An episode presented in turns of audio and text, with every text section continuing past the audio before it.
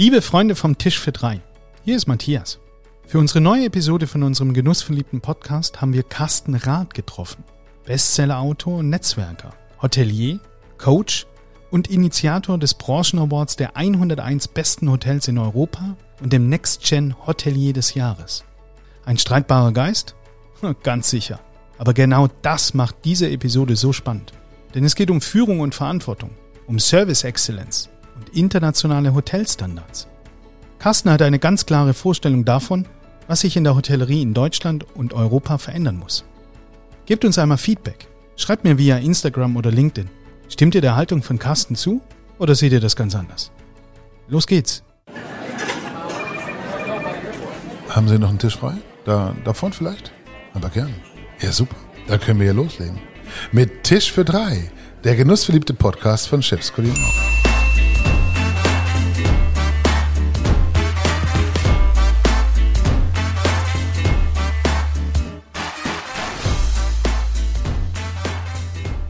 Sag mal, Matthias, hast du eigentlich auch einen Wikipedia-Eintrag?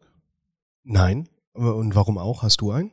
Nee, auch noch nicht, aber irgendwann ist das ja schon nochmal ein Ziel, oder? Wobei, ähm, neulich hat mich eine Agentur angeschrieben, die würden das für mich für Geld einrichten. 3000 Euro und ich wäre berühmt.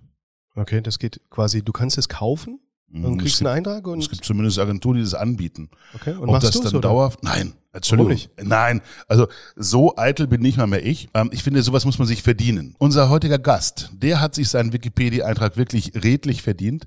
Und ähm, ich trage vielleicht mal ganz kurz vor. Carsten Karat, geboren 17. August 1966 in Oberlahnstein, ist ein deutscher Unternehmer und Buchautor. Rath machte eine Ausbildung zum Hotelfachmann im Schwarzwald. 2003 wurde er zum Geschäftsführer der Robinson Club GmbH berufen, übernahm den Vorsitz der Geschäftsführung der Arabella Holding Hotel und so weiter und so fort. 2008 gründete er die Hotelgesellschaft Lifestyle Hospitality und Entertainment Group, die das Kameha Grand Bonn und das Kameha Grand Zürich betreibt. 2017 verkaufte er seinen Anteil an der Holding und ihrer Tochtergesellschaft und ist jedoch weiterhin Teilhaber der Kameha Suite Frankfurt. Wobei heißt es eigentlich Kameha oder Kameha? Das können wir gleich mal fragen, wenn er gleich mal kommt. Würde ich sagen, oder? Ja. Das allein wäre kein Grund gewesen, ihn einzuladen. Vielmehr ist Carsten als Autor und Kenner der Szene einer, der uns inspiriert und der mega polarisiert. Er gilt als König der teuren Hotels, ist Initiator von Next Gen Hotelier des Jahres. Er kürt die 101 besten Hotels und ist beim Handelsblatt auf YouTube mit Ratcheck ein super erfolgreich. Ich freue mich, dass du hier bist, Carsten. Hallo. Ihr Lieben, ich habe ein bisschen gelauscht. Ich stand vor der Tür und habe den Wikipedia-Eintrag gelesen. Ihr müsst wissen, ich streite mich seit vielen, vielen Jahren mit diesem Unternehmen. Landläufig glaubt man ja, was in Wikipedia stimmt, steht, stimmt. Dem ist nicht so. Dieser Eintrag hätte längst überholt werden müssen. Auch die Bilder schmeicheln mir, die sind nämlich zehn Jahre alt. Aber es gibt einen Menschen bei Wikipedia, der mich nicht mag. Also es gibt mehrere Menschen, glaube ich, die mich nicht mögen, aber bei Wikipedia gibt es offensichtlich einen. Und wann immer wir updaten und wirklich nur updaten, faktisch, dann streicht das raus. Beispielsweise habe ich ja auch Kolumnen, die ich nicht nur für das Handelsblatt schreibe, sondern auch für die Bunte und den Fokus. Und ich schrieb viele Jahre für die Bild, die Bildzeitung. Und dann schrieb er uns zurück, dass er das mit der Bildzeitung nicht veröffentlichen würde, weil das wäre kein seriöses Medium. Ein sehr arroganter Mensch. Also Wikipedia ist auch zum Teil mit Fake News besetzt. Und Das du hast, du hast da, richtig, ja. und du hast da keine Handhabe, dass du Nein, ihm mal keine Brief schreibst? Handhabe. Das ist ja, ist ja basisdemokratisch aufgebaut. Es gibt immer jemand, der sich dem zuordnet. Und wenn ein, eine Änderung stattfindet, dann ist derjenige, der sich dem Account verantwortlich zugeordnet hat, poppt das hoch und der kann dann äh, es einfach Entscheiden. ändern. Er hat mir jetzt gedroht, wenn ich nochmal etwas ändern würde, würde er mich sperren. Das wäre mir eigentlich ganz recht, weil lieber habe ich einen, keinen Eintrag als einen falschen. Allerdings ist es tatsächlich so, dass auch diese Wikipedia-Korrektoren nochmal eine Überebene haben. Also man kann dann quasi seine Beschwerde wie Landgericht, Oberlandesgericht, BGH noch nach oben durch äh, fechten, ja. Aber tatsächlicherweise, es ist wirklich komisch. Dein Leben auf Wikipedia endet 2017, ne? Ja. Ja, es Danach beginnt auch, ist- es beginnt auch Danach viel ist zu spät. nichts passiert, oder? Ich bin ja nicht als äh, Geschäftsführer von Robinson geboren. Okay, wir Das sind stimmt. heute im Jahr 2023, also das zeigt, Carsten Rath ist noch am Leben. Und wir können heute mal erklären, was er in den letzten sechs Jahren so alles gemacht hat. Haben damit ein tolles Thema. Aber bevor sich ihr beide jetzt auch noch küsst und in die Arme fällt, weil ich merke schon diese riesengroße Sympathie, machen wir ganz kurz die Werbung und starten danach nicht mit dem Schlussrambo, das wäre das Ende, sondern mit dem Startrambo zum Warmwerden. Aber vorher eben erstmal kurz die Werbung. So, Freunde. Jetzt wird es Zeit, diesem Podcast noch etwas mehr Würze zu verleihen. Und womit ginge das besser als mit Wieberg? Eben.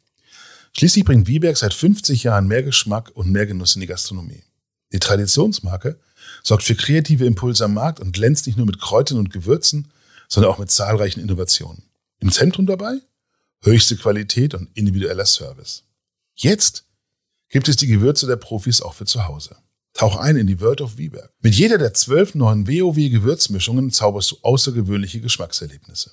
Kreiere zum Beispiel mit den sechs Authentics internationale Gerichte. Indisch, thailändisch, afrikanisch, marokkanisch oder arabisch. Es schmeckt einfach authentisch gut. Oder du holst dir mit den drei Barbecue-Mischungen das Feuer auf deinen Teller. Grill klassisch, fruchtig oder mit einer Portion mehr Rauch, ganz nach deinem Geschmack. Oder du verfeinerst dein Essen mit den Bio-Ursalzen in drei verschiedenen Sorten. Koche mit einer extra Prise Bio und klassischen grünen Küchenkräutern, mit einer rustikalen alpinen Mischung oder mit mediterranen Kräutern und dem Flair von La Dolce Vita. Was auch immer du möchtest. Unser Tipp ist, hol dir die Gewürze der Profis für zu Hause. Wieberg, jetzt bei Chefs Kulinar.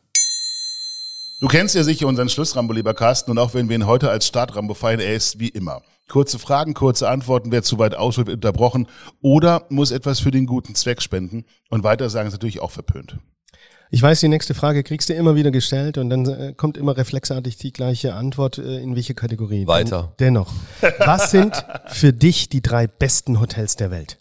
Da gibt es nur ein Hotel, das mit großem Abstand alle anderen hinter sich lässt. Das ist das Hotel für Jahreszeiten in Hamburg von Ingo Peters. Mhm. Und die ja. Top 3 in Deutschland mit der Familie, Kastenrad? Elmau, Schloss Elmau gehört sicher ganz weit nach vorne. Die Sonnenalp ist auch für mich ein hervorragendes Hotel, in dem ich mich wohlfühle.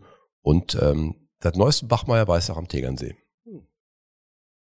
Wenn du jetzt privat reist, Berge oder Strand? Berge im Winter und Strand im Sommer. Wie wichtig sind dir die Sterne einer Unterkunft?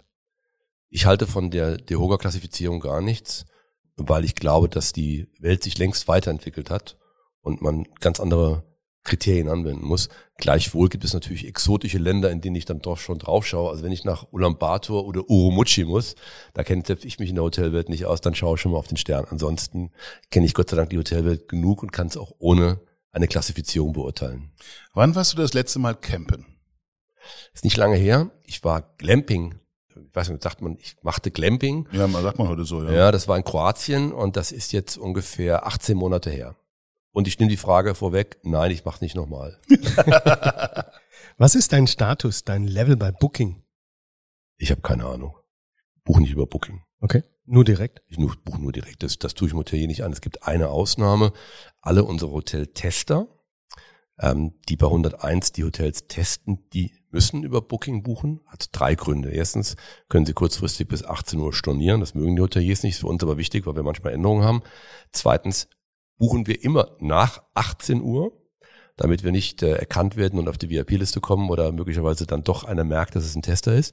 Und drittens ist äh, es natürlich eine neutrale Form, denn viele Hoteliers gucken sich die Buchung von Booking nicht so genau an wie Direktbuchungen und so kommen wir als Tester häufiger davon.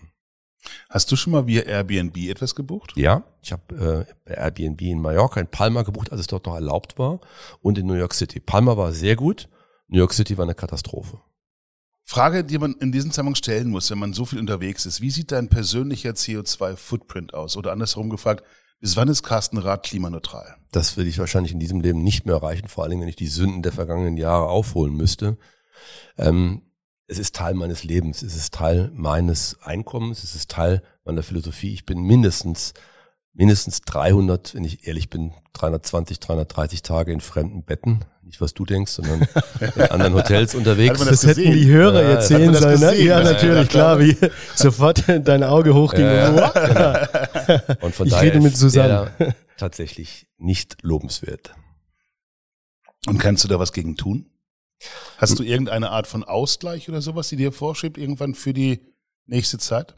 Naja, also ähm, es gibt eine hervorragende Stiftung for Climate, ähm, bei denen bin ich aktiv. Die werden wir auch mit 101 unterstützen. Und ich wünsche viele Hoteliers, dass sie daran teilnehmen. Zweitens bin ich natürlich ein großer ähm, Fan der Nachhaltigkeit, bin ja auch bei Susanne Heinemann in ihrem Unternehmen im Beirat.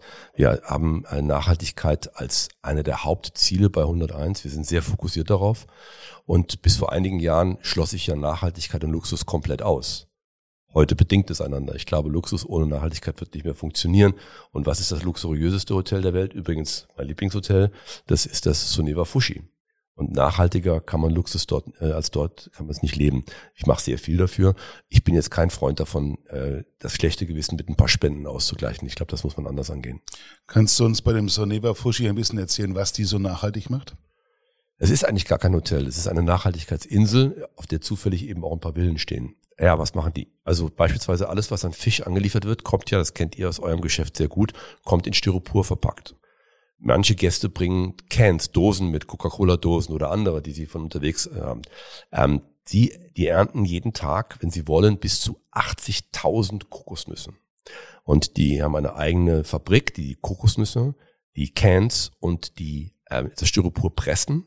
Und daraus, aus diesem Müll, werden die Villen gebaut. Das sind die Steine, die verarbeitet werden. Es gibt dort nichts, was nicht verarbeitet wird. Im Gegenteil, sie verarbeiten sogar den Müll der Nachbarinseln und das alles auf einem Luxuslevel, wie man sich eigentlich nur erträumen kann. Spannend. Ich komme zurück zum Stadtrambo, Ulf, ja. weil nicht, dass wir jetzt gleich schon wieder abdriften. Was war dein überraschendster Moment in den letzten Wochen? Ich war eingeladen vom Eigentümer der Aman-Gruppe nach New York und als VIP-Treatment, als Gastgeschenk schenkt er mir einen Aufenthalt in seiner Sauna. Das kam bei mir irgendwo zwischen anrüchig und komisch an. Das Gegenteil war der Fall. Es war eine exzellente Geste. Dort ist nämlich eine wahnsinnige Saunakultur, die russische Saunakultur. Der Eigentümer ist ein Russe, ähm, der seit vielen, vielen Jahren schon zur Sowjetrepublik Zeiten auswanderte. Und ähm, die Sauna dort ist keine Sauna, sondern ein ganzes Haus im Amman Hotel. Und ich ging dann in diese Sauna, die ein Whirlpool hat, ein Wohnzimmer hat, ein Schlafzimmer hat, das ist nicht die Sauna, sondern der ganze Bereich dort ist ein eigenes Haus äh, mit Riesenterrasse und ähm, schwitzte so langsam vor mich hin, weil die Sauna hatte nur 60 Grad, bis plötzlich die Tür aufging und vor mir stand ein zwei Meter großer, halbnackter Mann, der sagte, I'm Igor. Mm. und Igor ist der Massagetherapist, der dann mir eine russische Massage in dieser Sauna gab. Ich weiß nicht, wer wisst, was das ist. Dann liegt man auf einer Holzbritsche. Da geht's du mit Birkenreisig, oder? Ja, ja, wird mit verschiedenen Dingen geschlagen und massiert. Und äh, das, diese ganze Zeremonie geht eigentlich sechs Stunden. Ich hatte dann glücklicherweise nach einer Stunde einen Weg rausgefunden. Es war eine tolle Erfahrung, aber es war sehr überraschend. Wie lange hast du auf dem Bauch geschlafen danach? Ich habe überhaupt nicht mehr auf dem Bauch geschlafen, weil du liegst auf dem Bauch und der schlägt den Rücken. Ja, das meine, meine ich ja. Wie lange so, hast du danach okay, Entschuldige. Äh, die Nächte auf dem Bauch nein, verbracht? Nein, weil ich glaube, das gibt schon auch ein paar ja, aber es ist, ja, die haben schon oder? die Luxusvariante dort. Also okay. es ging, ja. Es ging. Ich musste zu Hause nichts erklären. Damit erübrigt sich eigentlich die nächste Frage mit, was war deine tollste Begegnung? Aber vielleicht äh, hast du noch eine andere Begegnung als nur den Igor, den Großen. Tollste Begegnung in einem Hotel, ja? Es muss nicht ein Hotel sein, einfach irgendein Mensch, irgendeine Persönlichkeit. Eine Persönlichkeit, die dich einfach auch irgendwo emotional berührt hat. Ein Mensch, der mich sehr emotional berührt, immer wieder emotional berührt, ist Michael Stich. Michael Stich äh, ist ja bekannt als Wimbledon-Sieger und übrigens nicht nur Wimbledon-Sieger, sondern er ist auch Weltmeister und Olympiasieger. Ähm, hat also einiges gewonnen. Und Michael hat eine zweite Karriere gestartet. Michael ähm, ist ein hervorragender Maler. Nun denkt man jetzt mal nach, jetzt malt er auch noch. Also gibt ja viele Sportler, die eine zweite und dritte Karriere versuchen, weil sie eben weiterhin das Licht der Öffentlichkeit brauchen. Michael brauchte nie das Licht der Öffentlichkeit. Im Gegenteil, er ist ein sehr zurückgezogener Mensch, lebt in Hamburg. Und er hat eine echte zweite Karriere gestartet, hat zum ersten Mal eine Ausstellung in, ähm, in Düsseldorf gemacht, in einer Galerie, die bis dato nur Kunst von toten ähm, Künstlern ausstellte. Und dann haben wir diesen, diesen Mut zusammengepackt und haben Michael ausgestellt. Und dann hat er am ersten Abend, ich war dort, alle Bilder verkauft, ausverkauft. Ähm, und hat überhaupt nicht mit seinem seiner Sportlerkarriere kokettiert, sondern eben als Künstler sich dargestellt. Und für mich war das berührend, als er am Ende mich in den Arm nahm und sagte, Carsten, das war mein zweiter Wimbledon-Sieg. Das war eine schöne Geschichte. Von der Ausstellung jetzt in das Hotel zurückzukommen, wie sah das schönste Zimmer aus, das du in jüngster Zeit besucht hast? Mit den Zimmern ist das ja so eine Sache. Ähm, für mich ist äh, einer der wesentlichen Faktoren im Luxusbereich Platz. Und ich komme nochmal auf Amman zurück, auf die Gefahren hier und äh, äh mich zu wiederholen. Wenn man in Amman, im, im Amman in New York eincheckt, kommt von der Fifth Avenue, 57th Street und hat den Hass und Buzz von New York im Kopf und kommt dann in dein Zimmer, das sechs Meter Deckenhöhe hat, komplett schalldicht gebaut ist und man das Gefühl hat, man lebt in Bali, dann könnte man sagen, das ist ein Fremdkörper oder man könnte sagen, das ist Erholung pur. Ich habe dort äh, Bauklötze gestaunt. Okay, äh, danke für den Schluss Stadt Rambo und die erste richtige Frage stellt sich dann ja eigentlich wie von alleine. Wo hast du gestern Abend eingecheckt und wie ist es da? Gestern mhm. Abend kam ich aus dem Hotel äh, Mandarin Oriental aus Luzern. Das ist ja jetzt erst ein paar Monate offen. Wunderschönes Haus, direkt am Vierwaldstätter See gelegen und bin hier äh, eingecheckt in einem sehr besonderen Hotel, das es nämlich gar nicht gibt. Ich bin hier im Europapark Rust gestern Abend eingecheckt und wohne in den Suiten der, äh, des Adrenalin-Restaurants. Mhm. Das heißt, äh, oberhalb des Italiens gibt es elf Suiten die fantastisch sind, die mit dem Europapark an für sich gar nichts zu tun haben, die aber auch die Zukunft ein bisschen zeigen, so wie das Adrenalin Restaurant es ja auch tut. Wie viele Runden hast du mit dem Bett gedreht? Weil das ist ja eine der du wenigen Suiten, die letzten Endes wirklich, wo du, wo du drehen kannst. Du kannst der Sonne folgen. Du kannst sagen, Menschenskinders, wer ist denn da im Wellnessbereich? Da gucke ich mal hinterher. Oder du schaust einfach nur Fernsehen. Hast du da auch schon geschlafen oder? Nein, aber Ann-Kathrin Mack, die ähm, Designerin, die Tochter von Roland Mack, hat mir diese Suiten gezeigt, äh, weil es so die ersten Suiten sind, die sie dann auch selber so komplett eingerichtet und das war spannend. Großartige Suite. Ich habe mich einmal im Kreis gedreht, das hat dann auch gereicht. Ich hatte nämlich schon eine Flasche Wein getrunken. hat die ausziehbare Sauna sehr genossen, den Blick, da hast du recht, und geschlafen wie ein Baby. Weißt du, was meine Oma immer gesagt hat? Wenn es dich dreht im Bett, dann legen eine Mark auf den Nachttisch, dann hört es irgendwann auf, weil dann hast du das Karussell bezahlt. Ah. Also vielleicht heute Nacht dann einfach einen Euro drauflegen. Meine Oma war da pragmatischer. Die hat gesagt, du musst auf die Bremse treten und den Fuß raushalten. ja, oder so. Okay. Mal äh, zurück zu dir, Carsten. Wie hat es angefangen mit Rad checkt ein und wie siehst du dich dabei? Als Influencer, als Reporter, als Trendscout? Keines dieser drei Attribute würde ich für mich in Anspruch nehmen. Ich erzähle gerne, wie es anfing. Als ich 2017 meine Anteile bei Camea verkaufte, ähm, hatte ich ein wenig Zeit und Zeit zu reflektieren, wie mein Leben weitergeht und Zeit zu reflektieren, was mir Freude macht. Und ich hatte schon vorher das ein oder andere Buch geschrieben und hatte daran Freude. Ähm, allerdings waren meine Bücher nicht besonders erfolgreich im Verkauf. Und ich glaube, sie waren deshalb nicht, nicht erfolgreich im Verkauf, weil ich mir zu wenig Zeit nahm. Dann hatte ich Zeit habe weitere Bücher geschrieben und die wurden dann sehr erfolgreich. Also zum Beispiel das Buch Sex bitte nur in der Suite wurde dann wirklich äh, häufig verkauft. Hoch umstritten. Hm, hoch umstritten, natürlich, der Titel allen voran. Ja. Aber die meisten verstehen den Titel nicht, weil sie das Buch nicht gelesen haben. Wenn sie das Buch gelesen haben, würde sich der Titel ihnen erschließen und sie wären amüsiert. Also, wie, was habe ich getan? Ich habe angefangen zu schreiben und dann kam das Handelsblatt auf mich zu und hat gesagt, Rat, Sie sind Hotelier Sie haben offensichtlich ein spätes Talent entdeckt oder wir haben das in Ihnen entdeckt. Sie können gut schreiben. Können Sie sich vorstellen, eine Kolumne über Hotels aus der Hotelsicht zu schreiben für uns?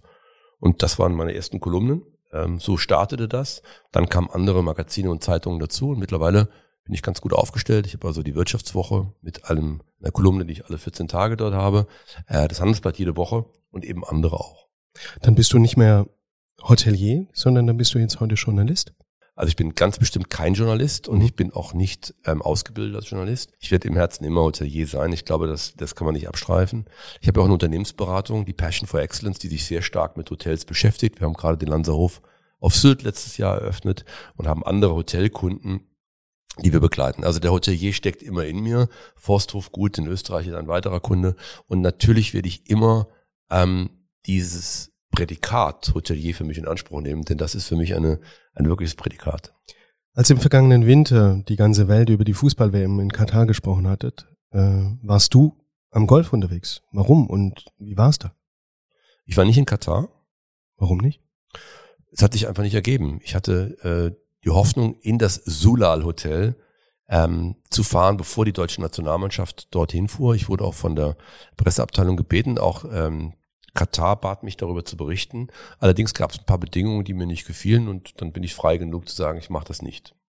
Und bin aber parallel dazu in Doha, in Dubai gewesen mhm. und in, äh, in den, also überall in den Emiraten, war auch in Abu Dhabi und habe festgestellt, dass viele Menschen gar nicht in Doha übernachteten, sondern die waren schlau, die haben günstiger in Dubai gewohnt und sind dann am Tag zu den Fußballspielen geschattelt. 85 Extraflüge pro Tag. Das hatte ich gelesen und zwei Drittel quasi aller Gäste der Weltmeisterschaft in Katar haben in Dubai übernachtet. Ja.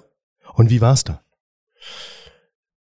Dubai gehört jetzt nicht zu meinen bevorzugten äh, Destinationen. Das hat verschiedene Gründe. Gleichzeitig bin ich zwei, dreimal im Jahr dort. weil die Hotellerie eben so außergewöhnlich ist. Dort gibt es also tatsächliche Trends, die entwickelt werden. Die Gastronomie ist spektakulär. Ähm, ich mag diesen Melting Pot von unterschiedlichen Nationalitäten und Sprachen. Ähm, Dubai hat es mir in der Hotellerie angetan. Mit der Hitze komme ich einfach neben Sommer nicht klar und im Winter finde ich es auch schwierig.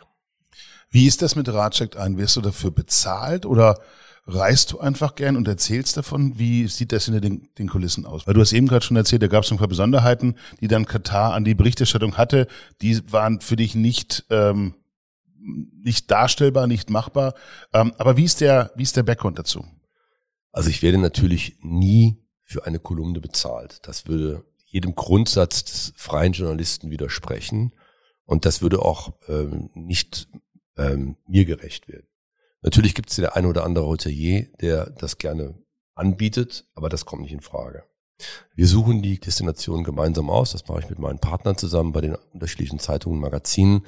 Beispielsweise haben wir uns jetzt auf Australien konzentriert, weil Australien war jetzt zwei Jahre geschlossen. Niemand hat über Australien berichtet, also macht es einfach Sinn, jetzt wo Australien wieder offen ist, Australien in den Fokus zu nehmen. Ähm, und so werden die unterschiedlichsten Destinationen ausgewählt. Deswegen wunderst du dich, dass ich ein Wochenende übers Baras in Schwarzwald schreibe, das nächste Wochenende über Dubai und dann vielleicht über New York. Aber so sieht mein Leben tatsächlich aus. Wie gesagt, 350 Mal in unterschiedlichen Betten. Ähm, und so entsteht das. Nein, es gibt natürlich kein Geld dafür. Die Zeitungen und Magazine äh, bezahlen das natürlich. Bezahlen, nicht und für meine Arbeit. Wie machst du das, dass du weißt, wenn du morgens aufwachst, wo du bist? Ich weiß es tatsächlich nicht immer. Und ich werde mein Pensum auch dieses Jahr etwas runterfahren, weil letztes Jahr und vorletztes Jahr war es so, dass ich so viele Eindrücke hatte, dass ich mich gar nicht mehr konzentrieren konnte auf das, was wesentlich ist. Und ähm, deswegen werde ich es ein bisschen runterfahren. Aber ähm, es ist nun mal Teil meiner Freude, es ist Teil meines Lebens, es ist Teil meiner Geschichte, auf Reisen zu sein. Und deswegen wird das immer so sein. Und warum bist du da immer einer der Ersten? Na, das ist ja mein Anspruch. Ich möchte ja den Trend sehen und nicht dem Trend folgen. Ich möchte auch einen Trend setzen. Das ist auch der Anspruch für meine Leser. Meine Leser haben den Anspruch, immer als Erster informiert zu werden. Auch kritisch, nicht nur positiv. Und es ist natürlich für mich auch eine Freude, neue Dinge zu entdecken. Und dann bist du in der Branche so etabliert, dass ein Hoteleigentümer aus New York dich dann anruft und sagt, du, komm da mal zu mir und äh, schau dir das Produkt mal an oder ein Wellness- äh, und Medizinguru äh, baut ein neues Hotel und sagt, hey, Carsten, komm mal daher und schau dir das an oder begleite das. Ist das so, dass dein Netzwerk so exzellent groß international ist? Ja, also es ist nicht so, dass immer jemand anruft, aber im Fall von Shiva Som zum Beispiel war es so, dass ich dieses Hotel äh, als Nachbar begleitete, also vor 25 Jahren das erste Mal eröffnete. Ich war nämlich nebendran im Dusit Hua Hin Charm Hotel F&B Manager und habe das damals schon beobachtet und hatte seitdem Kontakt zu dem Eigentümer. Ähm, und dann irgendwann ist das soweit. Im Falle von New York war es so, dass die Presseagentur mich anrief und sagte, wir dürfen aus jedem Land, das für uns relevant ist, also für die New Yorker Szene relevant ist, einen Journalisten einladen. Und wir haben uns für Sie entschieden, möchten Sie gerne nach New oh, York cool. fliegen. Also das ist dann schon mhm. toll. Mhm. Natürlich bedenken mich die Hotels vor allem dann und die Gesellschaften, wenn es um Neueröffnungen geht, dass ich der Erste bin, weil sie wissen, das ist mein Anspruch. Ich schreibe auch nicht, wenn schon dreimal drüber geschrieben wurde. Oder aber ich gehe in Häuser, die so fest etabliert sind und wie jetzt gerade zum Beispiel ähm, die beiden Häuser im Schwarzwald, Traube Thunbach und Spareis, die ich aber schon hundertmal beschrieben wurden und versuche dann eben einen anderen Aspekt reinzubringen, als der, der schon beschrieben wurde. Und worauf achtest du dann da, wenn du eincheckst? Dass du persönlich ins Zimmer begleitet wirst ja, zu das, den das ist, Nee, es geht mir immer um die Verbindung zwischen dem Versprechen, dass das Hotel gibt, auf der Webseite, in der Broschüre oder in der Pressemitteilung und dem, was ich erlebe. Und wenn es etwas verspricht, das ich erlebe, dann schneidet es a priori gut ab. Wenn ich aber viel Marketing bla bla bla lese und andere Erfahrungen vor Ort mache, dann bin ich enttäuscht. Es geht also immer darum, das aus Kundensicht, aus Gastsicht zu sehen. Und da geht es gar nicht darum, immer super Luxus zu erleben. Es geht einfach darum, dass es authentisch ist und dass es ehrlich ist und dass es nachvollziehbar ist. Ähm, manche Hotels ähm, sind dann eben belanglos. Das spürt man dann auch, wie ich darüber schreibe. Und andere sind eben besonders. Ich suche aber das Besondere. Also mein Ziel ist es schon, für meine Leser immer das Positive zu suchen. Ich bin kein Hotelkritiker, sondern ich bin ein, einer, der die Hotels gerne aus Hotelsicht beleuchtet. Carsten Rath als Businessreisender international, was sind so internationale Standards, die du beschreiben könntest? Was deine Erwartung ist? Ja, da ist natürlich jedes Land, ähm, jeder Kontinent anders aufgestellt. Was überall gleich ist, ist die, die, der Fokus auf die Schlafqualität. Beispielsweise gibt es in Italien ein Hotel, das hat es geschafft, dass du in einem Zimmer schläfst, das komplett verdunkelt ist. Du siehst also nicht mal mit dem roten Knopf am Fernsehen oder den grünen Knopf am Telefon. Ähm, und das Hotel hat es geschafft, dass absolut kein Geräusch in dieses Zimmer kommt. Das ist für viele Menschen wichtig. Viele Menschen wie mich, die viel reisen sind, schlafen gerne komplett dunkel und komplett leise. Du dürftest den Namen gerne nennen. Also das hilft dir dann beim beim Schwa schwarzes Zimmer Weiß ich müsste nachgucken. Okay. Müsste in der Toskana ein Hotel. Ähm, ich habe es auch beschrieben sogar, ich weiß gar nicht. Ich glaube, es war Del Bosco.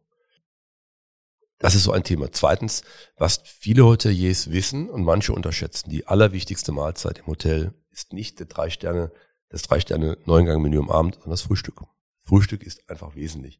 Und da geht es nicht nur um Vielfalt, da geht es um Frische, da geht es um Lokalität, also Regionalität. Und es geht darum, dass ich das Gefühl habe, herzlich willkommen essen zu werden. Ich war gestern in einem Hotel, vorgestern in einem Hotel, nicht das Mandarin, da war es hervorragend.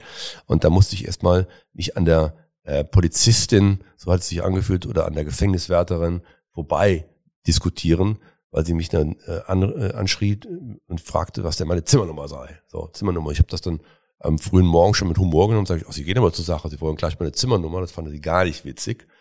Aber ich bin natürlich gerne mit meinem Namen begrüßt und habe dann auch gerne ein Frühstück, das ähm, nicht unbedingt ausladend sein muss, aber auf den Punkt. Ich muss an der Stelle vielleicht mal eine ganz persönliche Frage auch stellen. Eine, die man immer wieder hört, wenn man über das Thema Luxushotellerie natürlich spricht. Warum gibt man 1000 Euro oder mehr pro Nacht für ein Zimmer aus und was muss man dann erwarten können? Also ich glaube, Menschen, die 1000 Euro und mehr für ein Zimmer ausgeben, das sind wahrscheinlich Menschen, die nicht darüber nachdenken, dass das Zimmer 1000 Euro kostet. Ich glaube, keiner von uns gibt 1000 Euro für ein Zimmer aus und denkt darüber nicht nach. Eine Entscheidung, die ich auch sehr selten treffe, ein Zimmer für 1000 Euro zu buchen. Zweitens ähm, gibt es natürlich Erfahrungen, Erlebnisse, die diesen Preis rechtfertigen. Das muss man einfach so sagen. Ich denke da zum Beispiel an ein Hotel in Düsseldorf, den Breitenbacher Hof, der keine 1000 Euro nimmt fürs Zimmer, aber das ist ein Hotel, das überdurchschnittliche Zimmerraten erzielt, mit Recht, weil der Direktor Cyrus Haidarian einfach das Hotel so positioniert hat, dass es ein Superstar in der Region ist und man nicht nur dort übernachtet und nach Düsseldorf fährt, sondern manche auch, wenn sie in meine Heimat wollen, nämlich nach Köln. Eines deiner ganz großen Themen ist Herzlichkeit und Service. Du hast zahlreiche Bücher dazu geschrieben und du hast es vorgelebt, du zeichnest Gastgeber dafür aus. Worauf aber kommt es dabei an? Freundlichkeit ist das Minimum, das ich erwarte. Aber Freundlichkeit kann ich kaufen. Freundlichkeit ist kaufbar. Kann ich trainieren. Freundlichkeit ist ja auch einstudierbar. Absolut. Aber man merkt es in der Regel. Man merkt es. Trotzdem ist es erstmal die Basis allen Miteinander. Herzlichkeit kann ich nicht trainieren. Das ist eine, eine DNA, das ist irgendeine Genetik, die vorhanden ist von Menschen, die eine besondere Art und Weise haben, andere Menschen gut fühlen zu lassen. Und Herzlichkeit ist natürlich eine der Grundvoraussetzungen für exzellente Hotellerie. Also kommt es am Ende des Tages auf die Auswahl der Leute an. Wir Weil geben wenn du sagst, man kann es nicht trainieren, Ja. man hat es oder man hat es nicht, dann ist es ja einfach nur also ähm, einer unserer Themen, die wir bei unserer Unternehmensberatung Passion for Excellence immer wieder finden, wenn wir Unternehmen beraten, beispielsweise gerade die Hirslanden äh, Luxusklinikkette in der Schweiz, dass diese Unternehmen eins richtig machen. Sie konzentrieren sich auf die Auswahl der Mitarbeiter versus dem Training. Nicht falsch verstehen, Training ist sehr wichtig. Aber wenn wir auch nur annähernd so viel Geld für die Auswahl der richtigen Mitarbeiter ausgeben würden, wie wir es fürs Training täten, könnten wir sehr viel Geld im Training sparen. Ich kann aus einem Esel kein Rennpferd machen. Das ist so. Gestattet mir diese Analogie. Also muss ich von vornherein schauen, dass ich die richtigen Menschen an den richtigen Ort bringe. Und es gibt Menschen, die sind nicht herzlich und nicht freundlich. Die kann ich aber trotzdem einstellen. Die kann ich in irgendeiner anderen, in einem anderen Bereich vielleicht gebrauchen, weil sie technisch versiert sind oder sonst irgendwas können. Aber ich darf sie bitte nicht an den Gast lassen. Und diese Herzlichkeit, äh, klar, ähm, aber auch die Service Exzellenz, äh, wie erreiche ich die? Wie, wie fängt man das dann an? Es gibt ein Wort, das dazu führt oder es verhindert. Kompromiss. Respektive Konstanz. Also, was ich meine, ist Konsequenz. Wer Kompromisse eingeht und das ähm, nicht, nicht konstant kompromisslos vorgeht, wird diese Service Excellence nicht erreichen. Die Häuser, die besten Häuser der Welt, sind einfach kompromisslos konstant. Und die lassen eben keine Kompromisse zu. Und deswegen sind sie in ihrer ganzen Haltung, in ihrer ganzen Art und Weise, wie sie das Produkt und die Dienstleistung dem Gast anbieten, konsequent. Das heißt aber auch, dass man im Training konsequent ist, dass man in der Auswahl konsequent ist und dass man eben in der gesamten Unternehmensführung das Wort Konsequenz lebt. Das bedeutet, ich habe 100% konsequente Mitarbeiter, die dem Anspruch gerecht werden und bin kompromisslos. Hätte ja dann auch einen Umkehr, dass man sagt, die Menschen, die diesen äh, Anspruch noch nicht erfüllen, die kriege ich dann gar nicht dahin, oder? Also wenn ich kompromisslos wäre und konsequent bin. Also Konsequenz hat in der deutschen Sprache ja so einen negativen Touch. Das hat ja sowas von, ähm, von Härte. Ich glaube, wir machen in der Führung oftmals einen Fehler. Wir verwechseln Klarheit mit Härte. Wenn jemand klar ist, authentisch, nachvollziehbar, dann ist er nicht hart. Das mag bei dem einen oder anderen hart rüberkommen, weil er eben in seiner schwachen Leistung ähm, besprochen wird oder weil er sich rechtfertigen muss. Ich bin ein großer Freund von Klarheit. Man kann sehr höflich und sehr freundlich, sehr klar Dinge einfordern und sie vorleben. Das ist das Allerwichtigste. Und nachholen. Aber ich kann nicht inkonsequent äh, Exzellenz erwarten. Das gibt es im Sport auch nicht. Ich kann, das ist ja, Entschuldigung, muss das noch, das ist mir ein ganz wichtiger Satz. Wir glauben ja, wir können den ganzen Tag, jeden Tag Bundesliga oder Champions League spielen. Was machen die besten Spieler der Welt? Die trainieren Dienstag bis Freitag. Samstag spielen sie oder Sonntag und Montag haben sie frei.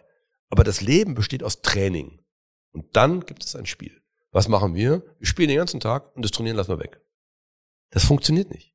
Es gibt, ich habe hab da häufig Auseinandersetzungen mit, äh, mit, mit äh, Hoteliers, die sagen, ja, ich kann mir das, ich kann mir keinen Trainingsmanager leisten oder ich brauche keine Trainingsabteilung. Bestes Beispiel Barreis. Barreis ist so erfolgreich und so exzellent in der Haltung, weil die richtig in ihre Mitarbeiter investieren. Ich rede nicht davon, dass sie Yoga-Sessions anbieten und äh, wie bei Google vielleicht noch ähm, ähm, einen Billardtisch aufstellen. Nein, die investieren 200 Stunden pro Jahr in Training. Die haben ein eigenes Trainingshaus. Deswegen gehört das Barreis aus meiner Sicht, was die Gästeerfahrung angeht, zu den besten Hotels der Welt. Das, was du beschreibst, ist natürlich aber etwas in einer idealen Welt, in der man sich die besten Mitarbeiter heraussuchen kann, in der man die besten Mitarbeiter überhaupt nur findet, das vielleicht auch in dieser Fünf-Sterne-Deluxe-Kategorie funktionieren kann. Aber uns hören ja auch viele Menschen, die leiten vielleicht ein bescheideneres Haus, drei Sterne, vier Sterne, sind Familienunternehmen, sind vielleicht in einer Region, in der es nicht ganz so schön ist wie im Schwarzwald. Was rätst du denen? Was muss man denen machen? Weil ganz ehrlich, die werden doch sagen, hey, ich kann mir kompromissloses Denken nicht leisten, dann müsste ich so konsequent und, und dicht machen. Und das kann ja auch nicht der richtige Weg sein. Also wir hatten noch nie mehr Mangel in der Hotellerie und Gastronomie als im Moment. Mangel an Fachkräften, Mangel an Führungskräften und manche haben eben auch Mangel an Gästen. Und jetzt ist ja die Frage, wie begegne ich dem Mangel? Die einfache und häufig propagierte Lösung von all den Funktionären, die wir auf den deutschen Bühnen ständig hören, die glauben, das Geld anderer Menschen ausgeben zu müssen und von einer Bühne zur anderen tingeln ja, und auf irgendwelchen äh, Fachveranstaltungen Weisheiten verbreiten, heißt 25-Stunden-Woche, Restaurant schließen, runter auf Vier-Tage-Woche, mittags nicht mehr servieren. Also wir begegnen dem Mangel mit einem weiteren Mangel. Das erschließt sich mir nicht. Das ist nicht zu Ende gedacht. Und es ist auch ist es auch ähm, feige. Es gibt aber andere Unternehmen, die begegnen dem Mangel anders. Thomas Mack mit dem Itronalin erfindet etwas, schafft einen neuen Markt. Corbinian Cola mit Tegante Fantastisch schafft einen neuen Markt. Ähm, was macht Ingo Peters? Er investiert in seine Restaurants, schafft einen neuen Markt. Also, Mangel kann niemals mit Mangel bekämpft werden. Und jetzt zu den ein, zwei oder drei Sterne Hoteliers. Ich habe selbst meine Ausbildung in einem drei Sterne Hotel gemacht. Ich kenne das was heißt das? Ganz wichtig. Service Excellence ist nicht reduziert auf fünf Sterne. Ein Drei-Sterne-Hotel, und das ist die Erwartungshaltung von mir als Gast, und ich wohne in Drei-Sterne-Hotels. Ich war gerade in einem Drei-Sterne-Hotel gewesen, in Mannheim, im NH-Hotel. Großartiger Service. Aber was heißt das? Das heißt, die Servicequalität in einem Drei-Sterne-Hotel muss genauso gut sein wie in einem Fünf-Sterne-Hotel, was die Qualität angeht allerdings in einer anderen Quantität. Das ist ein großer Unterschied. Also in einem Ein- oder Zwei-Sterne-Hotel biete ich nicht die Anzahl der Serviceleistungen an, die ich in einem Fünf-Sterne-Hotel habe. Aber die Serviceleistungen, die ich anbiete, müssen bitte genauso herzlich sein. Das heißt, konzentriert euch. Das Konzentriert, ist das, das entscheidende Engpass Thema. konzentriert. Im Drei-Sterne-Hotel würde ich niemals meine Schuhe vor die Tür stellen, weil am nächsten Morgen wären sie vielleicht weg, aber keiner käme auf die Idee, die, zu- die, die zu putzen. Ja, klar. Biete es mir nicht an. Ja. Aber wenn ich im Fünf-Sterne-Hotel die Schuhe vor die Tür stelle, müssen die einfach super geputzt sein. Aber die Serviceleistungen, die ich anbiete, die müssen kompromisslos durchgezogen werden. Aber an der Stelle heißt es dann auch letzten Endes, sch- verschafft ihr auch im Wettbewerb eine Position im Wettbewerb um die Köpfe und sei so gut, dass die Menschen zu dir wollen, nicht nur die Gäste, sondern auch die Mitarbeiter. Das ist dann der Weg von Carsten Rath. Was ist denn, ich weiß nicht, ob es mein Weg ist, was ist denn die Währung Nummer eins, neben dem wir hoffentlich bald unsere Mitarbeiter ordentlich bezahlen? Wertschätzung. Genau, aber ich möchte mal auf die Bezahlung zurückkommen. Wir haben ja jahrzehntelang geglaubt, wir könnten keine Preise erhöhen. Wir hatten ja eine, immer, Deutschland hat sich ja immer auch in der Fünf-Sterne-Hotellerie übrigens eine Preisschlacht ergeben. Wir haben immer gejammert, dass in London und Paris und Rom die Zimmerraten doppelt so hoch sind wie bei uns, in New York dreimal so hoch. Die waren einfach mutig. Jetzt, wo die Inflation da ist, jetzt, wo wir die Krise, die Ukraine-Krise, also die, die Gaskrise haben, jetzt erhöhen alle ihre Preise und es geht. Es funktioniert ja. Es funktioniert. Warum kann denn ein ordentliches Steak nicht mehr, 10, 15 Euro mehr kosten, als es früher gekostet? Leute bezahlen es ja, wir sehen es ja. Das bedeutet aber auch, dass wir umgekehrt unsere Mitarbeiter ordentlich bezahlen müssen. Was ja mehr und mehr passiert. Aber Mangel, nochmal, ist nicht die Antwort darauf. Sondern immer die Nische zu suchen und zu gucken, wo kann ich engpasskonzentriert meinem Gast etwas bieten, was er braucht. Der Gast kommt ja aus einem Grund. Und ich beschreibe das mal negativ. Der Gast hat ein Problem. Er braucht ein Zimmer, er möchte frühstücken, er möchte, es gibt irgendeinen Grund, warum er zu uns kommt. Und unsere Aufgabe ist es herauszufinden, was der Grund. In meinen Hotels früher habe ich immer meine Mitarbeiter jeden Tag gefragt, ich hab, der kommt an, der kommt an, der kommt an. Warum kommt er zu uns? Und gibt mir nicht die Antwort, weil er hier schlafen will. Der hat einen Grund, der tagt hier, der trifft seine Freundin, keine Ahnung. Ich möchte von jedem Gast wissen, warum ist er bei mir. Gib uns so einen Hörern bitte mal drei Punkte, was man im Hinblick auf Service Excellence nicht machen darf. das, ich gebe dir eine triviale Antwort und eine etwas akademischere. Wir müssen aufhören, den Gast zu neutralisieren. Also die idiotische Frage nach der Zimmernummer oder nach der Anreise. Hatten Sie eine schöne Anreise? Niemand hat eine schöne Anreise. Die, Gast, die Gäste wollen auch übrigens nicht verreisen. Die Gäste wollen ankommen. Das ist ein Riesenunterschied. Also trivial gesagt, bitte individualisiert das ähm, Verhältnis zum Gast, indem ihr den Namen nutzt. Zweitens, was nicht passieren darf, ist, ähm, dass der Sense of Urgency verloren geht. Sense of Urgency heißt, es gibt gewisse Schnittstellen, die muss man vorher als Hotelier definieren, die sind wichtig. Ich bringe euch ein Beispiel. Der Gast, der morgens zum Frühstück kommt, möchte schnell seinen Tee oder seinen Kaffee haben. Wenn ich zehn Minuten auf meinen Kaffee warten muss, ist der Tag kaputt. Deswegen hat man früher, als es noch Brühkaffee gab, jetzt kommt er ja wieder, diese Thermoskannen auf den Tisch gestellt, Mhm. dann hatte der schon mal Ruhe. So, man muss also Prozesse finden, dass es schnell geht und der Sense of Urgency vorhanden. Und drittens, mh, das ist die alte Ritz-Karten-Schule, die Antizipation. Also man muss schon versuchen, dem Gast ähm, herauszufinden, wenn ich weiß, warum er kommt, was ich denn tun kann, um seine Bedürfnisse zu befriedigen. Umgekehrt, du hast negativ gefragt, was nicht geht, ist, dass ich den Gast als Nummer behandle. Einfach als Durchlauferhitzer. Wir haben jetzt viel über Service Excellence gesprochen in diesem ganzen Bereich. Du hast das Thema Steak einmal kurz gestriffen. Da würde ich gerne nochmal drauf zurückkommen. Welche Rolle spielt für dich dabei die Kulinarik? Also wie es schmeckt, das Restaurant in dem Hotel.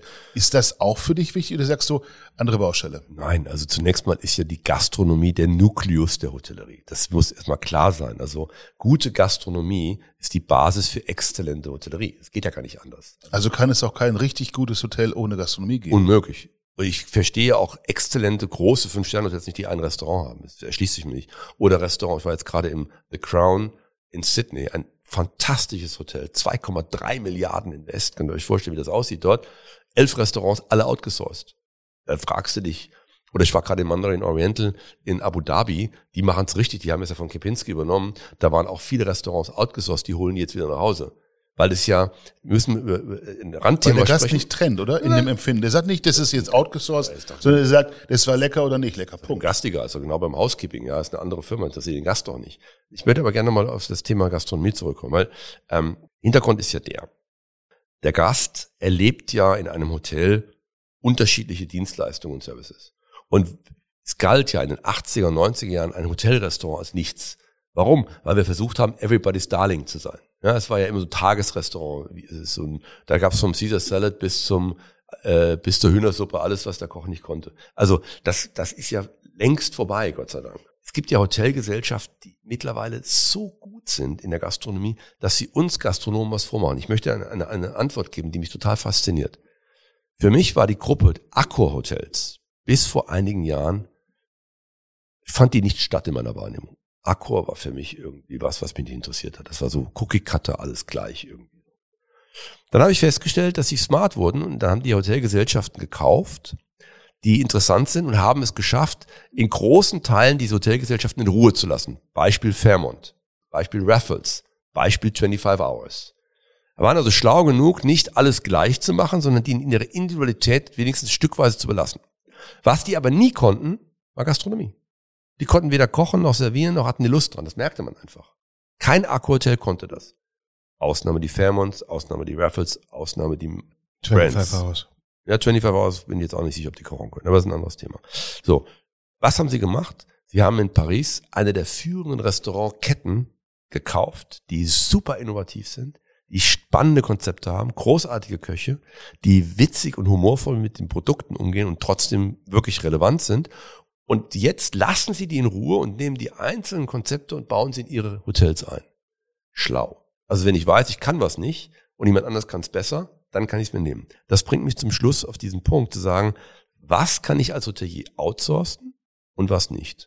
In meinen Augen die drei einfachen Punkte der Hotellerie. Essen, trinken, schlafen. So, So einfach ist es. so einfach ist es. Das heißt, ich kann nicht outsourcen, was den Gast direkt berührt. Alles, was keine direkte Berührung zum Gast hat, kann ich weggeben. Aber alles andere muss ich selbst machen. Wenn ich es nicht kann, dann sollte ich vielleicht mir einen anderen Job suchen. Ich finde, das ist jetzt fast schon ein Schlusswort, zumindest ein Schlusswort für den ersten Teil, für das Thema Service Excellence. Wir wollen natürlich mit dir auch über Führung, Führung und Freiheit sprechen. Wenn man einen solchen Autor wie dich dabei hat, wäre es ja ansonsten fast strafbar, das Thema nicht anzuschneiden. Von daher ähm, die ganz einfache Frage mit der Bitte um einen guten Rat. Was ist gute Führung? Freiheit. Mein Buchtitel, den ich, äh, den du, den du wahrscheinlich anspielst, heißt, ohne Freiheit ist Führung nur ein F-Wort. Gute Führung bedingt zwei Dinge. Es bedingt einmal die Freiheit, dem Menschen Entscheidungsfreiheit zu überlassen. Nicht nur Entscheidungsfreiheit, sondern Gestaltungsfreiheit etc. Und also mit Vertrauen heranzugehen, aber gleichzeitig konsequent damit umzugehen. Das heißt, ähm, wenn Fehler passieren, muss man sie ansprechen. Führung bedeutet, dass man sehr deutlich unterscheidet zwischen Fehler und Fehlverhalten. Fehler sind wichtig. Und wenn ich Tennis spiele, Doppelfehler sind blöd. Also wenn ein Fehler passiert, muss man ihn ansprechen. Klar und deutlich, nett. Und ihn lösen. Ihn dann im Unternehmen kommunizieren, dass nicht jemand anders den gleichen Fehler nochmal macht. Dann geht das. Dann ist es gelöst. Gute Führung heißt aber auch, Fehlverhalten zu erkennen und konsequent mit Fehlverhalten umzugehen. Ein Gast verzeiht jeden Fehler, wenn ich ordentlich damit umgehe. Fehlverhalten vergisst er nicht. Was ist in dem Zusammenhang Fehlverhalten? Der Doppelfehler ist der Fehler, um in der Tenniswelt zu bleiben. Hm? Das den Schläger nehmen, auf den Boden schlagen und ins Publikum feuern, ist das Fehlverhalten. So Korrekt. richtig? Ganz korrekt. Und wie stellt man jetzt Fehlverhalten ab? Ja, Zunächst mal muss man es identifizieren. Das ist immer das Erste. Man muss die Augen aufhalten, muss feststellen, wo gibt es denn Fehlverhalten? Gibt es eine Ignoranz? Gibt es eine Spur von Arroganz? Gibt es ein, ähm, eine Zickigkeit? Gibt es irgendwie ein, ein, eine Art und Weise der Sprache, die nicht ins Haus passt? Also das Erste ist immer die Identifikation. Zweitens ist es natürlich, wenn es identifiziert ist, eine Nachschulung sagen, schau mal, wir haben bei uns Lösungen dafür. Wir haben bei uns Antworten. Bring dir ein Beispiel. Als ich in den 80er, 90er Jahren für Ritz-Carlton gearbeitet habe, haben die eins gemacht. Die haben, weil sie sehr viele Häuser damals eröffnet haben, in verschiedenen Ländern und Kontinenten, haben sie eine Sprache vorgegeben. Es gab damals nur vier Antworten, die, die erlaubt waren. Das war also wie ein Roboter. Yes, certainly, right away, my pleasure. Das nervt natürlich irgendwann, wenn du kein Affe bist, wenn du nur diese vier Antworten geben kannst, ja. Spätestens ab der zweiten Nacht, ja. Ja. Gleichwohl hat es irgendwo mal einen Ton gesetzt. Das heißt, das Wort Nein fand nicht statt. Es gab ja nur diese vier Antworten, die du geben konntest. Und wenn dich irgendeiner was fragt, dann musstest du diese Antwort geben, also außer, außer es war jetzt etwas Unmoralisches, ähm, dann, musstest du auch, dann musstest du auch eine Lösung suchen. Das ist nicht die Antwort auf die Frage, aber es gibt einen Ton vor und deswegen ist Fehlverhalten erst zu identifizieren und dann abzustellen. Ich glaube, dass man Fehlverhalten grundsätzlich nicht wegtrainieren kann. Ich glaube, dass Menschen, die ein Fehlverhalten, Es kommt nicht von ungefähr, ne? genau, Es kann jeder mal einen schlechten Tag haben, es kann jeder mal einen Satz rausrutschen. Es Aber kann es ist in der Anlage mit drin. genau. Und dann, dann gibt's, dann ist das wie Krebs, das muss man ausschneiden. Viele Menschen setzen in diesem Zusammenhang auf Coaching. Das ist ja momentan ein Riesenthema. Jeder lässt sich coachen in allen möglichen Dingen. Aber du sagst, auch Coaching ist in dem Stelle wie Training. Wenn du es drin hast, kriegst du es ganz schlecht Aber du raus. kannst ja nicht das Fehlverhalten oder dieses, äh, diesen Charakter kannst du ja nicht wegcoachen. Also je nachdem, welchen Coach du fragst, wird er dir sogar das versprechen, glaube ich. Also zunächst mal ist, glaube ich, die Frage, woher gibt es denn eigentlich diesen Trend, dass so viele Menschen sich coachen lassen? Ich glaube, der Trend Henne, Ei, Ei, Henne. Ich glaube, viele Menschen sind Coach geworden, weil sie irgendwie nichts anderes äh, mehr auf die Reihe bekommen haben. Ich sage das mit einer gewissen Selbstironie, weil ich ja auch coache. Allerdings schreife ich mich nicht darum. Ja? Also es gibt manchmal Unternehmen, die wir begleiten als Unternehmensberater und dann will der eine oder andere auch ein Coaching haben, dann mache ich das auch gerne. Aber du hast vollkommen recht. Es gibt Dinge, die kann man coachen und es gibt Dinge, die kann man nicht coachen. Das muss man sehr deutlich unterscheiden. Und man muss auch einen Coach hier haben, der sich darauf einlässt. Zweitens, ähm, warum lassen sich Menschen coachen? Grundsätzlich finde ich das jetzt mal gut, dass Menschen sich reflektieren lassen. Aber ähm, in, im, im Englischen gibt es einen Satz, der heißt always consider the source. Also wenn jemand etwas sagt, dann ähm, betrachte erstmal, wer es gesagt hat und in welcher Intention. Das heißt, bevor ich mich coachen lasse, sollte ich mir erstmal den Coach genau anschauen ähm, und dann, dann überlegen, ob er oder sie die richtige ist mit dem richtigen Ergebnis. Wir müssen aber auch schon so fair sein, es gibt nicht nur diese selbstbewussten Ulf Tietkes und Carsten Rath, sondern es gibt einfach auch Menschen, die begleitet werden müssen. Und also ich würde gerne auch das ein bisschen positiv oder nicht ganz gar negativ dastehen lassen, dass einfach in der heutigen Zeit viele Menschen begleitet werden müssen. Und wenn entweder die Führungskraft nicht begleitet oder das Elternhaus oder der Partner, dann brauchst du einfach eine Anlaufstelle draußen, die dann dir selber nicht mit Rat, aber zumindest mit Reflexion dich selber dann hinbringt, selbstbewusst zu sein. Matthias, das ist ja genau das, was ich sage. Schau dir den Coach an. Mhm. Es gibt tatsächlich natürlich Menschen, die das hervorragend können, aber die haben hoffentlich eine Ausbildung, die haben hoffentlich auch das Richtige im Sinn. Äh, die sehen das nicht als Geschäftsmodell, sondern die sehen das als, als eine Möglichkeit, Menschen besser zu machen. Und nicht als. Notlösung, wie du es vorhin beschrieben Ja, hast, und weil und nichts anderes da war. Korrekt. Und vor allem nicht als, ähm, als eine Lösung für sich selbst. Mhm. Das ist ja die große Gefahr. Zweite ganz wichtige Frage in diesem Zusammenhang, Carsten, was macht Mitarbeiter glücklich? Ich glaube, die Frage ist so individuell zu beantworten, wie wir Menschen individuell sind. Ich glaube, das kann man nicht über einen Kamm scheren. Was sicherlich wichtig ist, ist Wertschätzung. Ist ein ganz großes Thema. Respekt, ähm, Lob und Anerkennung funktioniert immer. Ähm, das kennt ihr von dem Delfin. Wenn ich dem den Fisch hoch genug halte, dann springt er. Wenn ich ihm auf den Schwanz haue, wird er abtauchen. Also die, die Fokussierung auf das Positive lässt Menschen besser werden. Die dritte Frage stellt sich wie von selbst. Was darf man auf keinen Fall tun? Was sind die unverzeihlichsten Fehler? Du meinst in der Führung? Mhm. Ja, also äh, erstmal, wenn Menschen, auch das Jump to Conclusion, wenn Menschen nicht zuhören, sondern urteilen. Also mit Urteilen muss man sehr vorsichtig sein. Das funktioniert selten. Zweitens, wenn man eben dem nicht den Fakten äh, Aufmerksamkeit schenkt, sondern den, seinen eigenen Gefühlen. Drittens, was nie funktioniert, was ein Todesurteil ist, ist Unehrlichkeit. Das merkt der Mitarbeiter. Intransparenz und Unehrlichkeit führt sofort zur Flucht. Und wenn das, was du sagst, du selber nicht lebst, ne? Also wenn du als ein, Ja, Walk, walk the talk. ja, Also das ist also wenn du da vorne irgendwelche Dinge einforderst, die du selber nicht praktizierst, ja. dann wird's halt eben auch schwierig. Das ist die berühmte Rede, wenn einer Wasser predigt und Wein säuft. Was waren deine Fehler als Führungskraft? Ach, die waren so mannigfaltig, das würde die, die Sendung sprengen, um ehrlich zu sein. Noch drei Minuten hättest du, ist kein Problem. Ja, ich habe ähm, Ein, zwei Dinge, wo Ja. du denkst heute, wo du dich heute in all den Ja. langen Jahren noch zurückerinnerst. also zunächst einmal ist es ja wichtig zu wissen, dass in Deutschland es gar keine Ausbildung gibt zur Führung. Es gibt Seminare und es gibt Workshops, aber wenn du heute zur Uni gehst oder wenn du eine Lehre machst, lernst du ja nicht führen. Das ist ja nicht Teil unserer Kultur, was nicht gut ist. In anderen Ländern anders. Und ich habe auch das Führen nicht gelernt. Ich war immer sehr schnell in Führungspositionen. Und da ist ja auch dieses Peter-Prinzip in Deutschland. Der gute Kellner muss Oberkellner werden, der gute Oberkellner F&B-Manager und deswegen ist er natürlich irgendwann auch Direktor. Hat mit Führung nichts zu tun, der ist vielleicht ein guter Gastronom. Dafür fehlt aber ein guter Kellner. Ja, genau. Das ist genau richtig. Und dafür ist auch die Frustration auf beiden Seiten dann hoch, weil er, er weiß, dass er es nicht gut macht und die Mitarbeiter spüren es auch. Also das ist eine, eine Gefahr, eine große. Du wolltest aber nach meinen persönlichen Fehlern fragen. Warst zunächst einmal, war ich immer, immer, und das ist auch heute noch ein Thema, wobei ich damit bewusster umgehe, immer zu unruhig. Das heißt, äh, die Balance zwischen fordern und fördern muss stimmen. Man kann viel von den Mitarbeitern fordern, man muss sie aber auch fördern.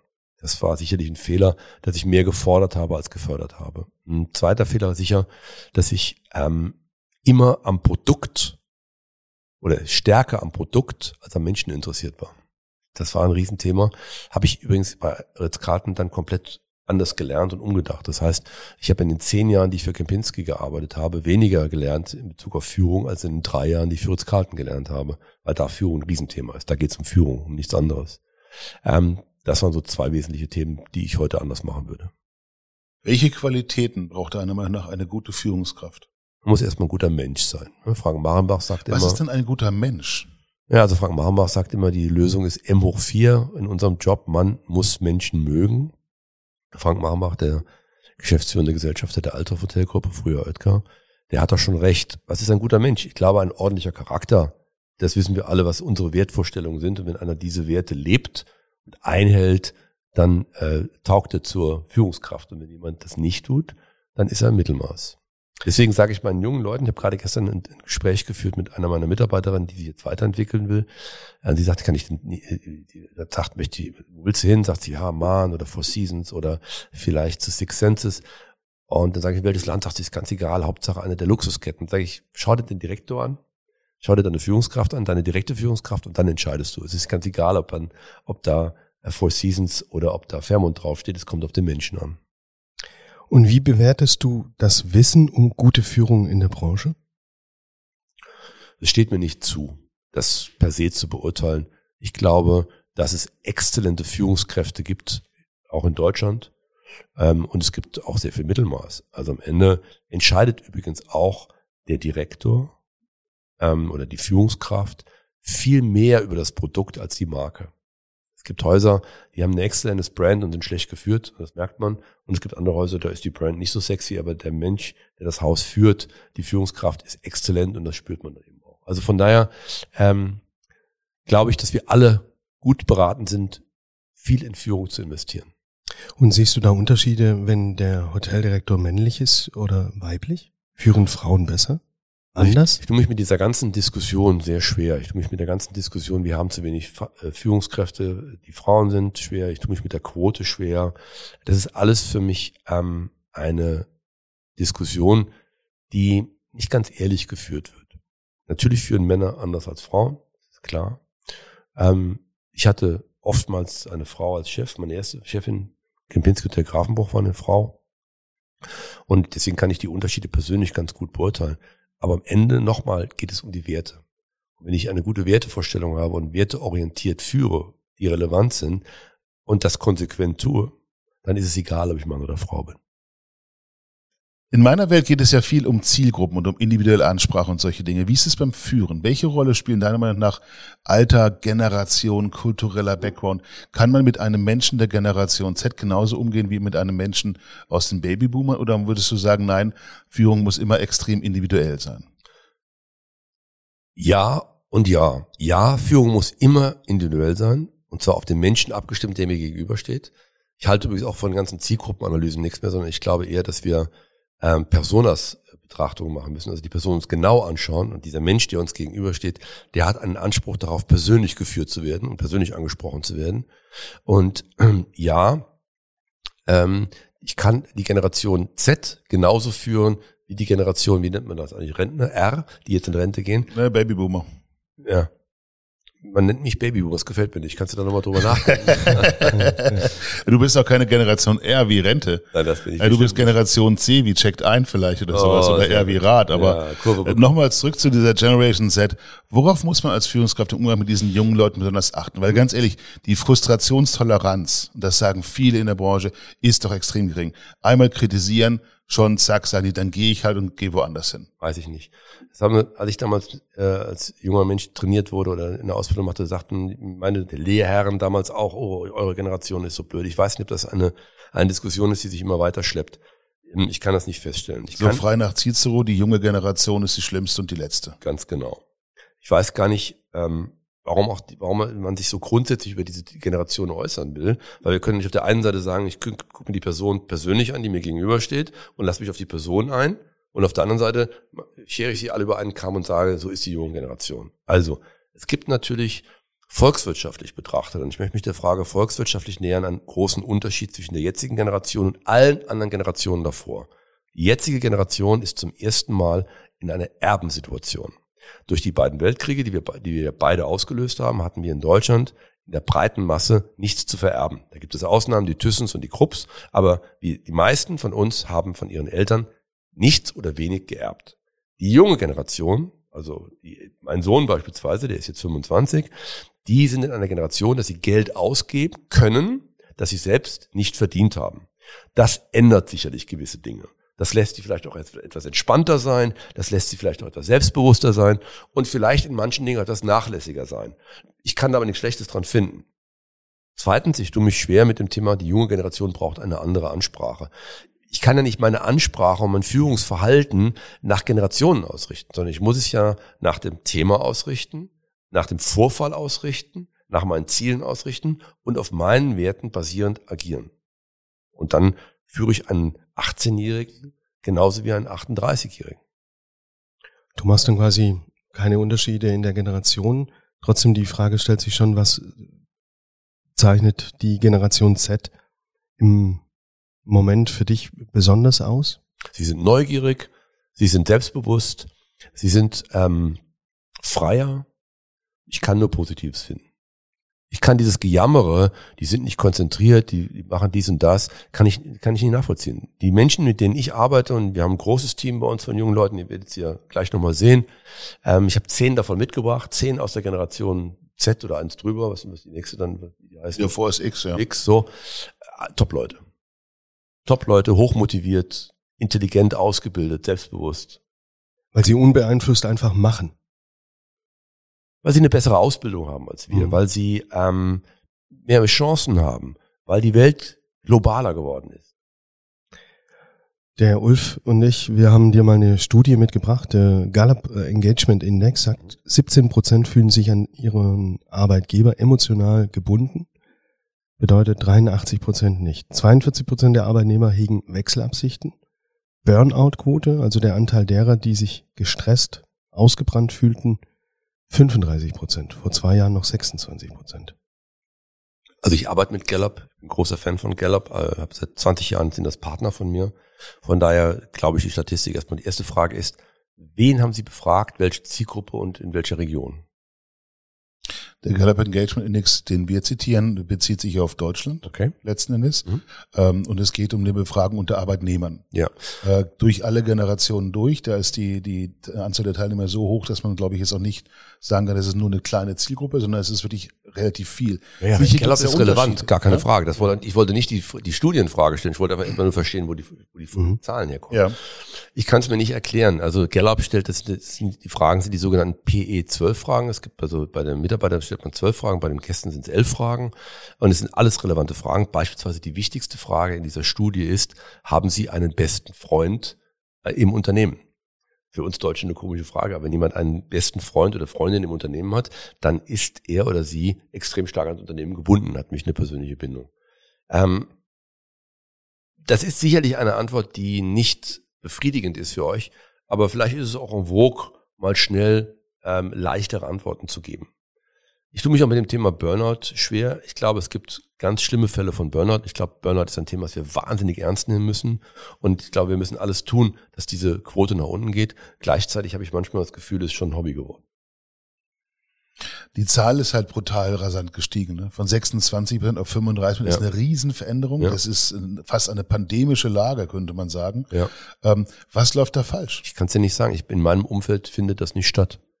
Sind deiner Meinung nach die Zahlen in Hotellerie und Gastronomie eher besser oder eher schlechter als das, was jetzt dieser Gallup-Index sagt? 17 Prozent ans Unternehmen gebunden, 83 Prozent nicht.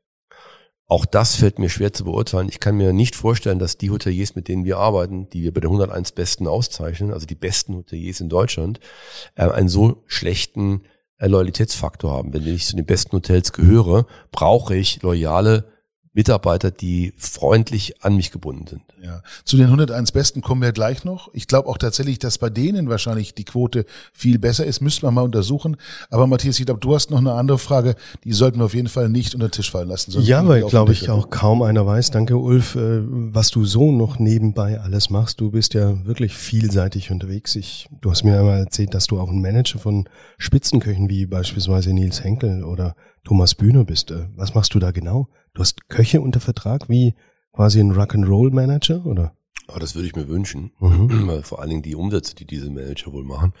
Nein, das begann alles mit einer, ähm, einem Auftrag von Helios. Helios ist die größte private äh, Klinikkette in Deutschland, die übrigens nicht nur Privatpatienten versorgen, sondern auch GKV-Patienten.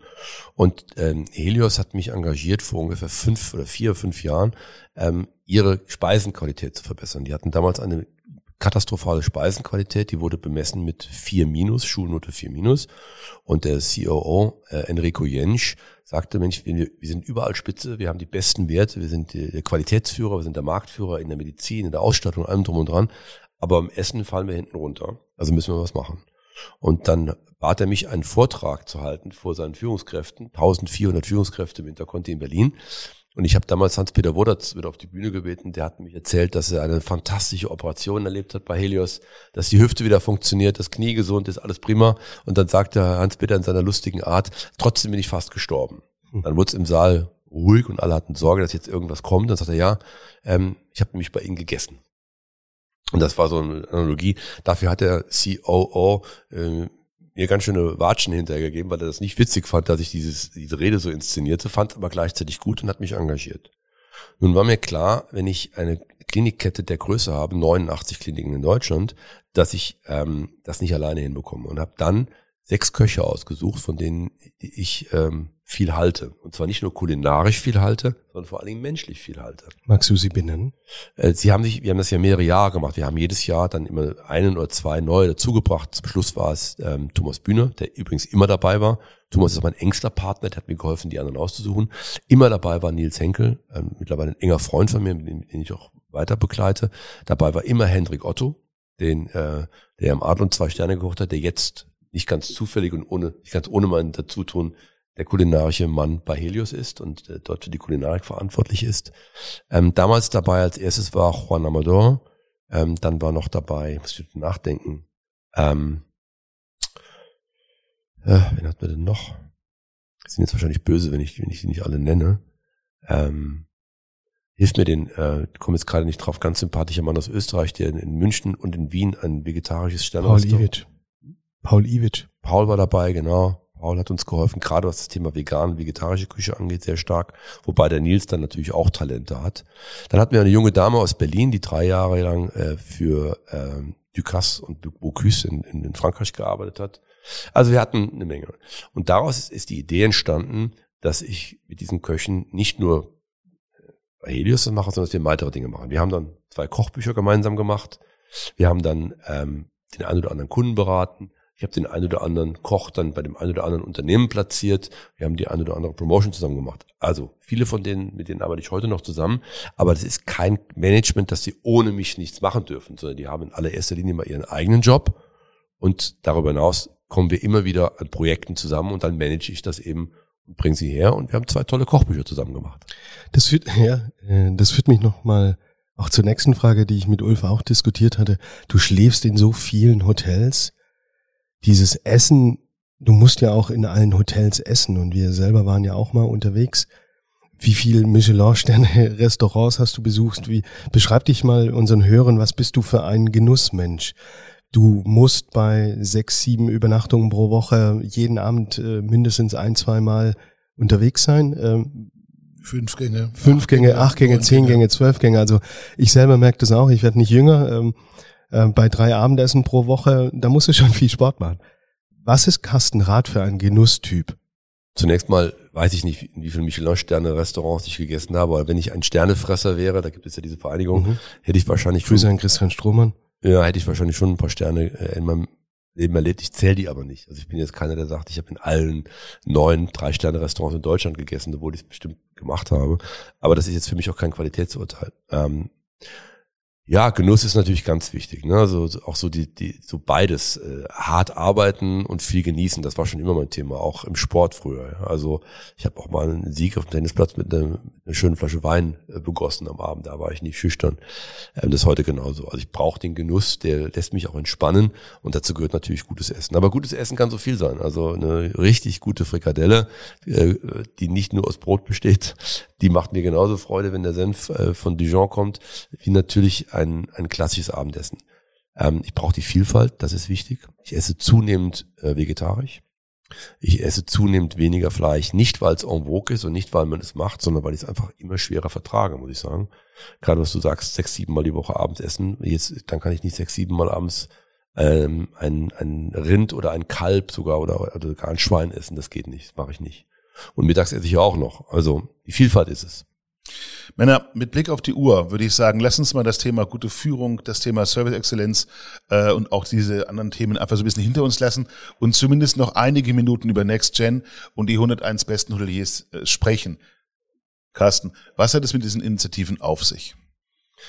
Als wir vor vier Jahren die Marke 101 Best Hotels nach Deutschland gebracht haben, in Partnerschaft übrigens mit dem Handelsblatt, ähm, war uns klar, dass wir uns nur, in, nur durchsetzen können am Markt, unterscheiden können von den Mitbewerbern und die Führung übernehmen können, indem wir ein Rating auflegen, das nicht diskussionsfähig ist, das also nicht angreifbar ist. Das heißt, bei uns kann man kein, kein Preis und keine Auszeichnung kaufen. Wir haben das outgesourced, das Ranking, das machen wir nicht selber, sondern wir haben das outgesourced an die Universität in München. Die äh, haben drei Säulen. Erste Säule, ganz kurz erklärt, ist ein Querschnitt aus Gästebewertungen, TripAdvisor, Google, Booking etc. Zweite Säule ist, äh, sind Fremdbewertungen, also vor allem die Hornsteinliste von Thomas Schreiner, das Bilanzrating, Condé Nast, Traveler und Leisure und so weiter. Und die dritte Säule sind unabhängige Tester, die in die Häuser gehen und dann testen. Daraus wird ein Querschnitt errechnet, ein, ein Algorithmus, den wir auch nicht kennen. Das macht alles die Uni, von daher sind wir da sehr frei. Ähm, das gefällt nicht jedem Hotelier. Ich habe also schon beides erlebt. Ich bin schon versucht, Bestechungen mit Helikopter kommen noch zu uns geflogen, bis hin zu, ich habe den schlechtesten Zimmer der Welt gewohnt, weil sie sauer waren, dass ich eben, äh, wie sie meinen, im Rating sie nicht ordentlich bedacht habe. Ich kann das nicht bedenken. Das, ich habe da keinen Einfluss drauf, das ist mal wichtig zu wissen. Aus dieser Idee der 101 besten Hotels, die sich wirklich gut etabliert hat, und Frank Marenbach hat gesagt, wir sind der äh, der Hotel Michelin für Deutschland, also das ist sehr schön, ist die Idee dann entstanden, dass wir wachsen. Und das erzähle ich euch jetzt, äh, das ist jetzt das Neueste. Wir werden also in zweierlei Richtungen wachsen. Einmal territorial mit dem Handelsblatt gemeinsam werden wir die 101 besten Hotels dieses Jahr nicht nur in Deutschland, sondern zusätzlich in Österreich, Schweiz und der Südtirol herausfinden. Jeweils oder alles zusammen? Jeweils in Deutschland die 101 und alle vier Länder zusammen die 101 besten. Wie viele das aus Deutschland, Österreich, der Schweiz, Südtirol in Anzahl sein werden, können wir nicht sagen. Es ist ein reines Leistungsprinzip. Mhm. Es können also durchaus unterschiedliche sein, unterschiedliche Zahlen sein zu den Einwohnern. Also ich könnte mir vorstellen, dass da zwischen der Schweiz und Deutschland eher eine Balance entsteht, weil die Schweiz mhm. exzellent Hotellerie hat. Drittens, und das ist ganz spannend, wir wachsen auch mit der Wirtschaftswoche. Wirtschaftswoche ist ja ein Magazin, das einmal die Woche rauskommt ebenfalls im Holzbring Verlag erscheint, also gemeinsam Schwester ist vom Handelsblatt, seriöses, ernstzunehmendes Wirtschaftsmagazin. Und mit denen werden wir dieses Jahr, jetzt dann bald, im Mai nämlich schon, die 25 Destinationen Europas, die großen Städte, Wien, London, Paris, Rom, Madrid, äh, Hamburg, Zürich unter die Lupe nehmen und werden die besten Business Hotels, die besten Stadthotels dieser 25 Destinationen testen, nach dem gleichen Prinzip, wie ich es eben beschrieben habe, und damit die 101 besten Hotels Europas rausbringen. Also territorialer Wachstum. Neben dem territorialen Wachstum wissen wir, dass wir auch innerlich wachsen müssen. Und wir hätten jetzt die 101 besten Restaurants machen können oder Golfplätze oder Spas, das war mir aber zu offensichtlich und zu trivial. Ich habe festgestellt, auf deine Frage vorher zurückzukommen, dass es zwischen der aktuellen Führungsgeneration, also den Geschäftsführern, den Eigentümern, den Vorständen den Hoteldirektoren und Direktorinnen von heute, die heute in Verantwortung stehen, und der zweiten und dritten Generation, die nicht in Verantwortung stehen, aber bald in Verantwortung stehen werden, also die Führungsebene zwei und drei, eine Diskrepanz gibt. Drei Themen. Wir, also Menschen meiner Generation, reden ständig über Nachhaltigkeit, reden ständig über Digitalisierung und reden ständig über Gesundheit, Burnout. Wir sprechen drüber. Intensiv beschäftigen tun wir uns damit nicht. Jedenfalls nicht, wie ich finde, so ernst zu nehmen, wie man sollte. Die junge Generation spricht weniger drüber. Die leben das.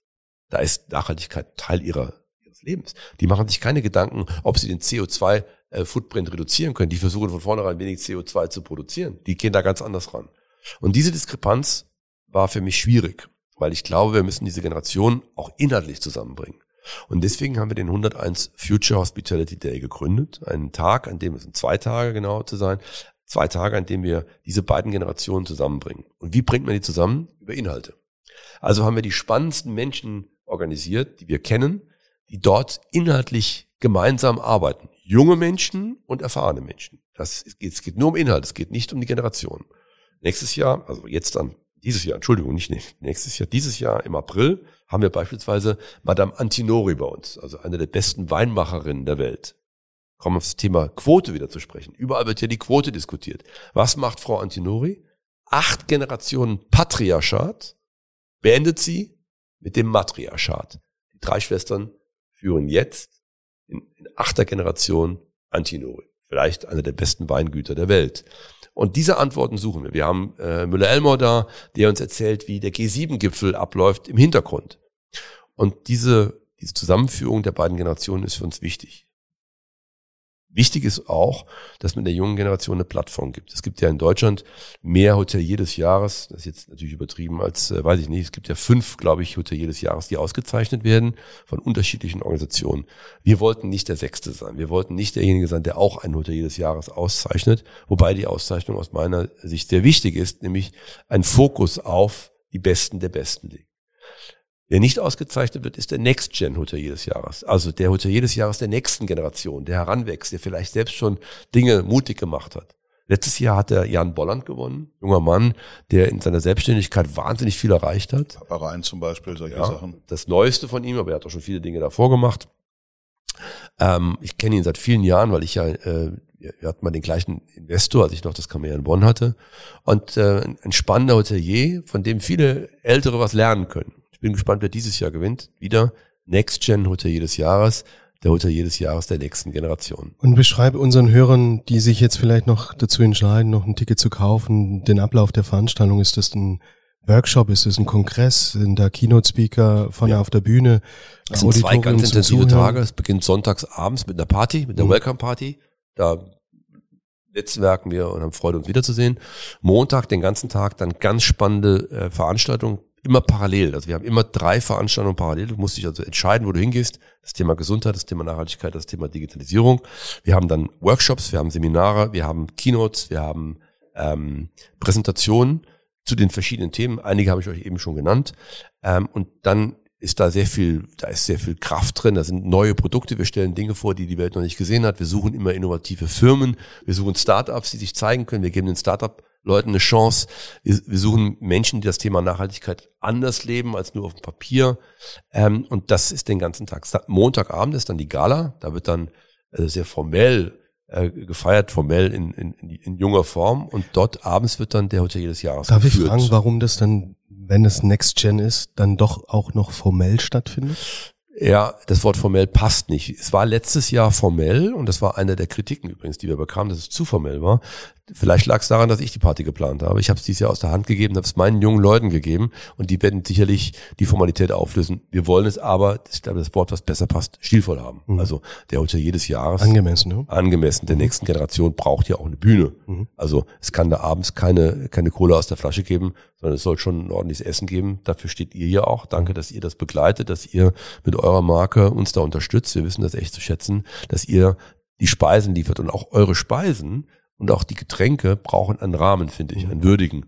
Und das muss nicht formell sein, da hast du vollkommen recht, aber stilsicher soll man es schon machen. Und das war in Hamburg letztes Jahr tatsächlich der Fall. Das war großartig. Ich erinnere mich an Christian Rach.